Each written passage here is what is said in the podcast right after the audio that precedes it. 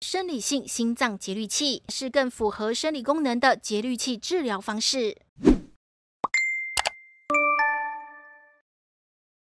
七十二岁的孙先生罹患房室传导阻断，合并心搏过缓多年，装置传统心脏节律器治疗十余年，近两年开始有心衰竭症状，包括呼吸喘及无力，左心室收缩功率，也就是左心室将血液打出去的能力，仅剩百分之四十三，不及正常值的百分之五十以上。他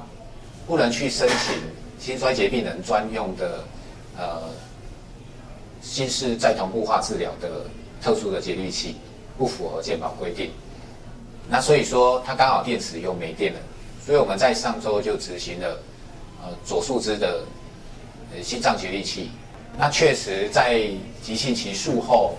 它的心脏功能，我们在呃这个生理性心脏节律器的刺激下，是可以恢复到百分之五十五。心搏过缓是指每分钟心跳少于六十次，常见病因有窦房结功能异常及房室传导阻断，因而心输出量低下，引起疲倦、头晕、昏厥等症状。对于像孙先生这样因频繁心脏节律器电刺激，造成左心室收缩功率下降，或房室传导阻断合并心脏节律器电刺激比例大于百分之四十的病人，现今治疗指引及专家建议，可将节律器导线装置到心。视术，或是装置到左树枝，两者统称生理性心脏节律器。此治疗方法是更符合生理功能的节律器治疗方式。我们正常的心脏电流传导路径，从房窦节传下来到房室节，那接下来这一段神经要下来到心室的部分，这一段小小的一段就是所谓的稀释术。那下来会不会会分成？右树枝跟左树枝的一个神经传导，那所以说传统的心脏节律器是装饰在右心室的肌肉上面。那肌肉上面的话，它如果说电刺激传导是往回传，它就会比较不符合生理性。那如果是稀释术的心脏节律器，它把导线装置在这个稀释术上，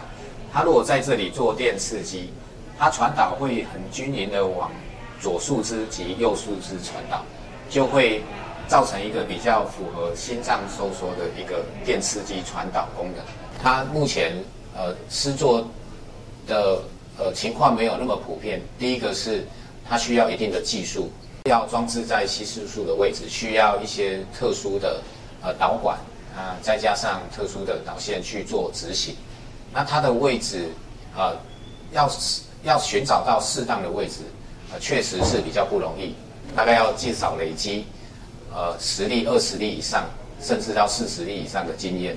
来试做，相对来讲才会比较容易上手。根据格伊辛格心脏研究中心的医师团队研究显示，病人在接受生理性心脏节律器治疗后，发生不良事件，包含死亡、心衰竭住院，或需升级装置双心室再同步化治疗节律器的风险下降达三成，因此有逐渐兴起的趋势。生理性心脏节律器最理想是装置在稀释术纤维的心脏节律器，但有一成病人可能有较高电刺激阈值，造成减少电池使用年限。而左树枝心脏节律器可提供更稳定的左心室心脏刺激，可能是未来生理性心脏节律器发展的趋势。记者田博生采访报道。